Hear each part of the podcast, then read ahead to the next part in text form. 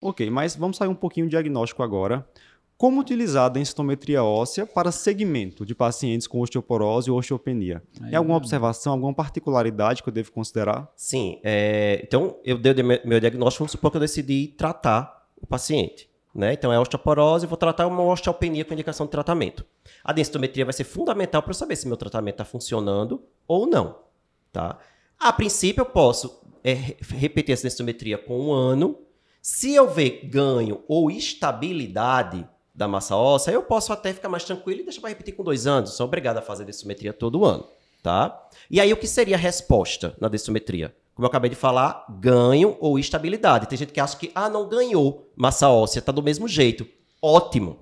Porque a história natural da massa óssea é da pessoa é cair. Depois do pico, não tem jeito. É, é ladeira abaixo. Depois do pico de massa óssea, de 20 29 anos, é. é, ladeira abaixo. Eu até, eu até brinco com a paciente e eu digo, minha filha, não se preocupe, você está sendo comparada com a menina de 20 anos. Então, assim, não é, fique sim. triste se der um pouquinho menos, né? É normal que dê menos, né? É, vai ter que dar menos. Agora, até quanto é normal dar esse menos, né? E aí, se com o tratamento está mantendo estabilidade, ótimo, o tratamento está funcionando. Ela deixou de perder o que era a história natural, era perda. Mas quando é que eu posso dizer que está havendo estabilidade? Tem algum parâmetro que Tem, vem? É, boa. Muita gente comete o erro de olhar o score T.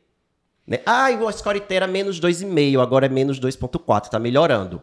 Não é a forma ideal de você avaliar se está tendo melhora ou não. Inclusive, vou confessar que antes de fazer endócrino, eu comparava com o Score T. É. Mas com todo mundo, Ícaro. Assim, a maioria das pessoas, eu, acho que eu também. Você ah, vai aprender isso depois. Score T melhorou, né? O paciente está melhorando ah, a Tá melhorando, tá melhorando. Não é assim que se vê. Né? Você tem que ver agora, porque Score T é para diagnóstico, certo? E depois para avaliação de risco futuro. Mas para comparar exame, você vai ver aquele valor absoluto que a gente tinha falado, densidade mineral óssea, que é em gramas por centímetro quadrado. E aí você vai pegar o valor absoluto e vai ver se ele se manteve estável se houve ganho ou se houve perda em relação à última densitometria óssea. Então, é uma comparação direta de valores. E às vezes você faz até uma regra de três, você vê quantos por cento de osso ganhou, quantos por cento de osso perdeu. Embora o ideal seja haver uma, um, um valor vindo em cada exame chamado mínima variação significativa. Famosa. É, famosa, mas nem todo lugar faz. É, o, mais uma vez, você tem que confiar no lugar que está fazendo densitometria. Porque ele tem que calcular a mínima variação significativa do aparelho. O que é isso? Por exemplo, se eu fizer uma densitometria hoje e eu repetir essa densitometria semana que vem, não vai dar exatamente o mesmo número. Existe uma qualquer exame tem uma variação de um, de um momento para o outro. Você vai variar um pouquinho ali os valores. E você precisa saber para aquele aparelho até quanto de variação de, de um valor absoluto, né? Você, essa é uma diferença mesmo. Pega o valor agora atual, diminui do valor anterior e vê essa diferença.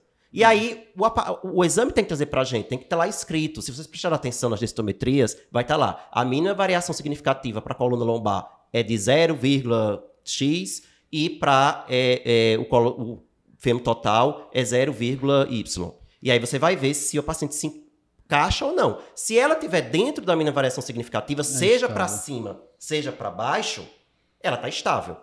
Se ela ganhou mais do que a mínima variação significativa, ela ganhou osso. Se ela perdeu é, é mais do que a, mínima variação significativa, ela perdeu osso.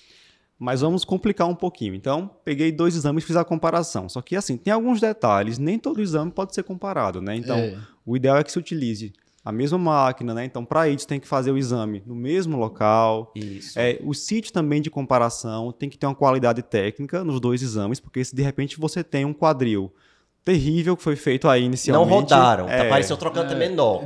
Aí o novo rodaram. Não, de novo, é não por isso que é comparar. tão importante olhar a imagem, porque isso. assim, a gente idealmente teria que repetir no mesmo local, né? É, a gente sabe que tem uns padrões de máquina, que esses padrões podem variar de, de aparelho, mas mesmo que seja o mesmo aparelho, o ideal é que seja a mesma marca de aparelho no mesmo local mesmo. Porque Isso. até o, o, desenho lá, o Phantomzinho que ele usa para fazer a, a, avaliação, ele pode salvar no aparelho e na, na reavaliação daquela paciente é, posicionar da mesma forma para pegar a mesma área, Exatamente. né? Isso é importante isso. Já que a gente vai confiar tanto em mínimas variações ali para dar um diagnóstico, né? De estabilidade ou não, né? Então, é, essa dica de olhar a imagem anterior e ver a próxima imagem para todo mundo lá da outra e dizer, ó, realmente o cara fez igualzinho aqui, aí ótimo. Mas se você viu que a linhazinha tá fora da linha do osso, já tá tudo errado. É. Né? Então... É, não, é, não é raro acontecer, ó, Érica, esse paciente aqui está usando alendronato e ganhou 12% de osso. Já tem uma coisa é. errada. Ganhar 12% de osso com bisfosfonato. Se ficar né? estável já é lucro, né? Se ficar estável já é lucro. É, aí, aí, quando ganha, ganha pouquinho. E quando fica estável, já é resposta. Então, pronto, tá, o tratamento está funcionando, está sendo eficaz. Agora, ganhar 12%, aí vai olhar a imagem. Vezes é uma coisa errada aí na, na, na, aquisição da imagem. E aí, Eric já comentou uma coisa hoje sobre os sítios que a gente vai usar para essa comparação. Se a gente colocar aí numa ordem decrescente, então, o melhor sítio para avaliação seria coluna lombar, né? Isso. né? Seguido aí por fêmur total. Fêmur total. Terceiro lugar, colo de fêmur. Isso. E por fim, o que a gente não deve utilizar, rádio distal, Isso. a não ser que esse rádio distal seja para um paciente com diagnóstico de hiperpara primário ou que só sobrou fez ele, cirurgia, né? né? Se só sobrou ele. É, se só sobrou ele, só também, ele né? fazer, não tem tu, vai comer. Mas aí essa seria a ordem: coluna, fêmur total, colo de Isso. fêmur e rádio. É. Aí sempre olhar assim, dá preferência, coluna e fêmur total. E, e aí, se você olhar esses sítios, o que, é que eles têm em comum, assim, a, pela lógica, é a área. Uhum. Quanto maior a área de aquisição, mai, maior vai ser a mudança de um ano para o outro é, quando você está tratando. Mais sensível, né? Mais, mais sensível. Para ver mudança. Então é melhor usar coluna e fêmur total ver mudança. Às vezes, ah, o colo do, do fêmur, tô na dúvida, parece que perdeu, mas ganhou em coluna e ganhou em fêmur total, ok. Então observa, porque são os dois melhores sítios para você ver isso.